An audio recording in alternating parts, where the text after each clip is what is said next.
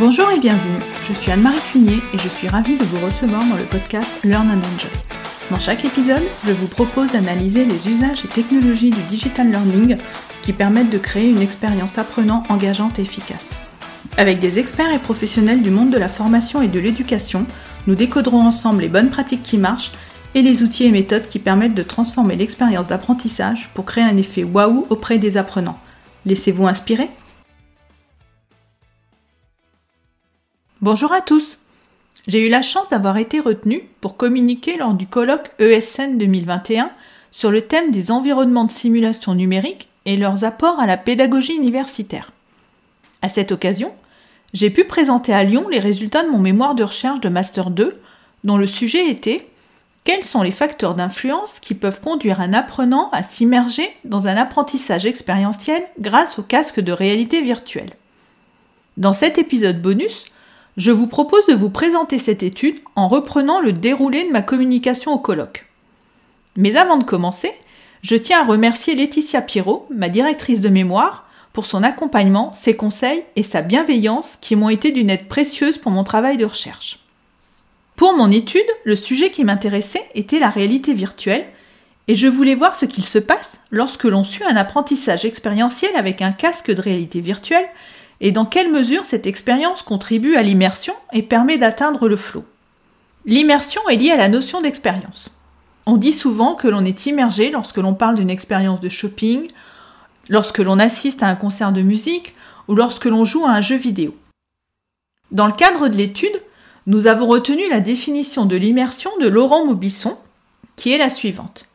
L'immersion est une manifestation sensorielle particulière d'une amplitude plus ou moins forte, caractérisée par les sensations d'évasion de l'environnement immédiat, de bien-être et de perte de repères temporels. Pour certains auteurs, il existe un lien entre l'immersion et la notion d'expérience optimale ou flow. En effet, le flow serait une succession d'expériences immersives. Mais qu'est-ce que le flow? Le flow a été défini par Chisint Miyai comme un état pour lequel une personne est tellement impliquée dans une activité que rien d'autre n'a d'importance. Cette expérience optimale apparaît lorsqu'il y a un équilibre entre le défi, c'est-à-dire les tâches à accomplir, et les compétences. Mais quels sont les avantages du flow pour l'apprentissage? D'après les travaux de Jean Euth, le flow encourage l'apprentissage de par ses conséquences sur l'attention, la motivation et l'activité. Sur l'attention, tout d'abord, en permettant à l'apprenant de ne pas se laisser distraire de sa tâche si la difficulté est dosée pour que le défi d'apprendre respecte une progression. Sur la motivation ensuite, en permettant de rester dans l'état de flow et en permettant de garder l'intérêt de l'activité. Et enfin, sur l'activité, de par le plaisir qu'elle procure, ce qui permet l'augmentation des compétences utilisées dans cette activité. Un instrument a été construit par Jean Euth et Fabien Fenouillet pour évaluer l'état de flot dans un contexte éducatif. Il s'agit de l'échelle et du flot.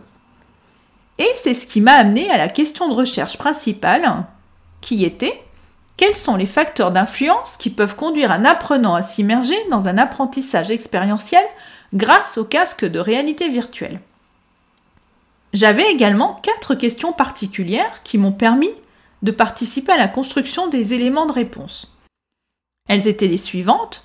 Donc l'utilisation d'un casque de réalité virtuelle pour faire vivre aux apprenants un apprentissage expérientiel permet-il d'atteindre un état de flow et donc de vivre une expérience optimale d'apprentissage? Les caractéristiques des apprenants peuvent-elles influer sur l'état de flow? Les apprentissages expérientiels vécus avec les casques de réalité virtuelle peuvent-ils influer sur l'état de flow? Et enfin, la quatrième question, les caractéristiques d'un apprentissage expérientiel avec un casque de réalité virtuelle peuvent-elles influer sur l'état de flou? Pour répondre à ces questions, quatre situations ont été étudiées au travers de la mesure de l'état de flot et de la mesure de l'évaluation des caractéristiques des apprenants. Pour cela, un questionnaire basé sur l'échelle et du flot a été administré auprès de 22 apprenants salariés dans le cadre de la formation professionnelle et également en évaluant les dispositifs de réalité virtuelle, c'est-à-dire leurs objectifs, leurs caractéristiques et leur déploiement, en administrant un questionnaire auprès de quatre formateurs. Puis, une analyse de variance a été menée pour rechercher les relations possibles entre, d'une part, les dimensions du flot et chaque composante des caractéristiques des apprenants, et d'autre part, entre les dimensions du flow et chaque composante des caractéristiques du dispositif de réalité virtuelle. Alors il faut savoir que cette étude a été menée entre 2020 et 2021, donc en pleine crise sanitaire, et j'ai donc eu beaucoup de mal à avoir les terrains prévus et les participants prévus. C'est pour cela que malheureusement il n'y a eu que 22 participants. Plusieurs éventuels facteurs d'influence ont été étudiés. Donc pour le dispositif, nous avons évalué les caractéristiques des formateurs, les objectifs pédagogiques du dispositif, les caractéristiques du dispositif et le déploiement du dispositif. Et pour les apprenants, nous avons évalué les pratiques numériques, les usages de la réalité virtuelle, la sensibilité à la cinétose et l'état émotionnel avant la formation. Concernant le terrain, nous avons eu recours à un échantillonnage non probabiliste. Les individus constituant l'échantillon devaient tous répondre aux caractéristiques essentielles de l'étude, c'est-à-dire avoir vécu une expérience avec un casque de réalité virtuelle. Le recrutement a été fait sur la base du volontariat. Les quatre situations étudiées étaient pour la première, une formation à l'entretien annuel d'évaluation qui avait été dispensée par le pavillon pour l'entreprise SGS. Pour la deuxième situation, donc une formation à la maîtrise d'un feu de batterie lithium dans le cockpit d'un avion chez Air France. La troisième situation était une formation au démarrage d'un réacteur A320 chez Air France. Et la dernière situation était une session d'onboarding chez LFB, un groupe pharmaceutique. Pour les quatre situations, on a pu constater un état de flot. Et les moyennes du flot ont été sur une échelle de 7, de 4,97 pour la situation 1, 6,50 pour la situation 2, 6 pour la situation 3 et 5,60 pour la situation 4. 21 apprenants sur les 22 qui ont participé à l'étude ont rapporté avoir ressenti un état de flot avec un score supérieur à 3,5 sur une échelle de 7 lors de leur expérience d'apprentissage. Quatre dimensions contribuent à l'état de flow.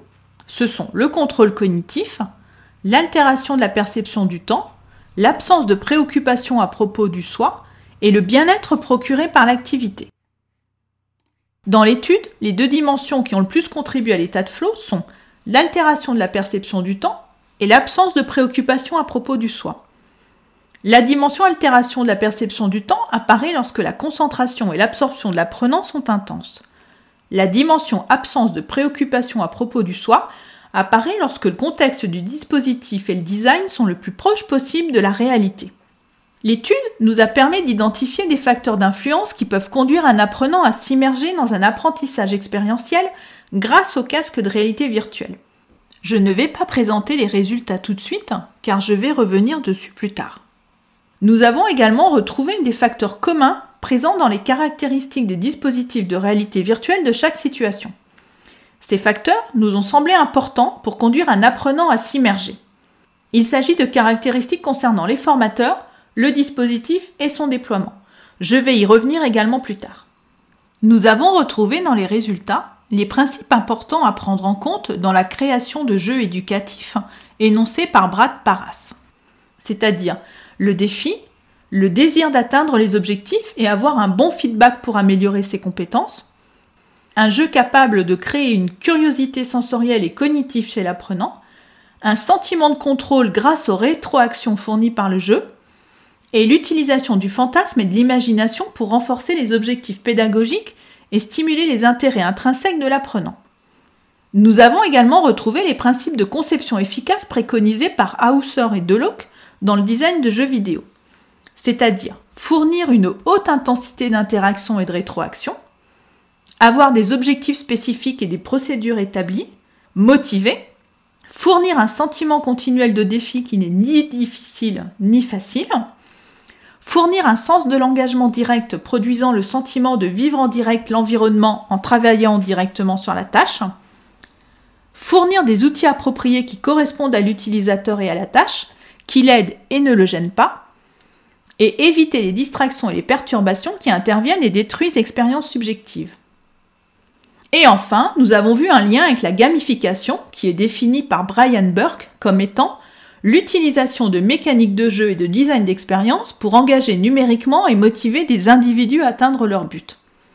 En synthèse, l'application des mécanismes de jeu pour concevoir une expérience d'apprentissage expérientiel avec un dispositif de réalité virtuelle va permettre d'influer sur l'immersion des apprenants.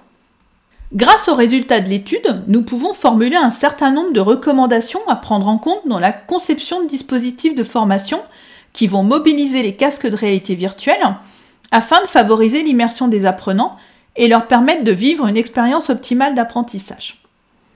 Tout d'abord, les apprenants les plus réceptifs à une formation utilisant les casques de réalité virtuelle seront ceux dont les caractéristiques correspondent au profil optimum que nous avons défini, c'est-à-dire un apprenant qui possède des outils numériques, qui est à l'aise avec les outils numériques, qui utilise régulièrement des applications ou des services numériques, qui n'est pas sensible ou est rarement sensible à la cinétose, et qui présente un état émotionnel positif préalable à la formation.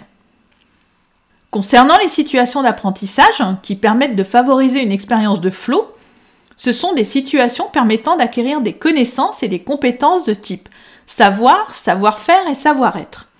Les situations d'apprentissage à privilégier sont celles qui correspondent à la typologie de Ronan Kerek, à savoir l'apprentissage des gestes techniques, l'acquisition de connaissances déclaratives ou de concepts, l'apprentissage de procédures et le développement de compétences comportementales et de contrôle des émotions.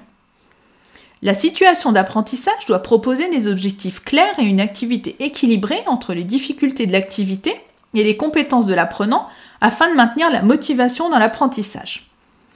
Il est également nécessaire de prévoir la présence d'outils d'évaluation des apprenants sous la forme d'une auto-évaluation pour impliquer activement l'apprenant dans son apprentissage. Concernant les caractéristiques du dispositif qui va favoriser l'immersion des apprenants, celui-ci doit être le plus réaliste et authentique possible. Le design et l'ambiance doivent reproduire le plus fidèlement possible la réalité. Il est important également de prendre en compte la dimension sociale, en incluant la présence de personnages dont le comportement est crédible. Afin de favoriser la création d'émotions, l'environnement virtuel doit comporter des éléments audio comme des bruitages ou des bandes sonores et des éléments narratifs comme une introduction par exemple. Enfin, l'apprenant doit avoir un objectif à atteindre, pouvoir interagir avec l'environnement et recevoir des feedbacks immédiats suite à ses actions. En somme, le dispositif doit être conçu comme un jeu vidéo.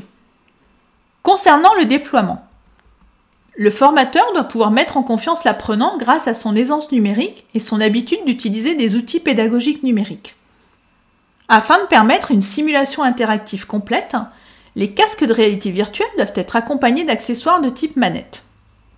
La salle où a lieu la formation doit être une salle dédiée exclusivement à l'expérience de réalité virtuelle et être située au calme afin d'éviter des perturbations sonores qui sortiraient l'apprenant de son immersion. Des consignes préalables à la séance doivent être prévues pour présenter le déroulement de la séance et expliquer le fonctionnement du casque, le sanglage et la mise au point visuelle. Nous recommandons également en début de formation de proposer un tutoriel aux apprenants afin de se familiariser avec la manipulation du matériel et en particulier les manettes. Pendant la séance, il est important de veiller à l'absence de perturbations techniques qui risqueraient de sortir l'apprenant de son immersion.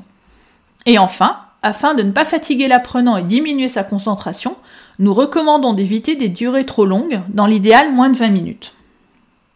À l'issue de ce travail de recherche, j'ai identifié plusieurs limites.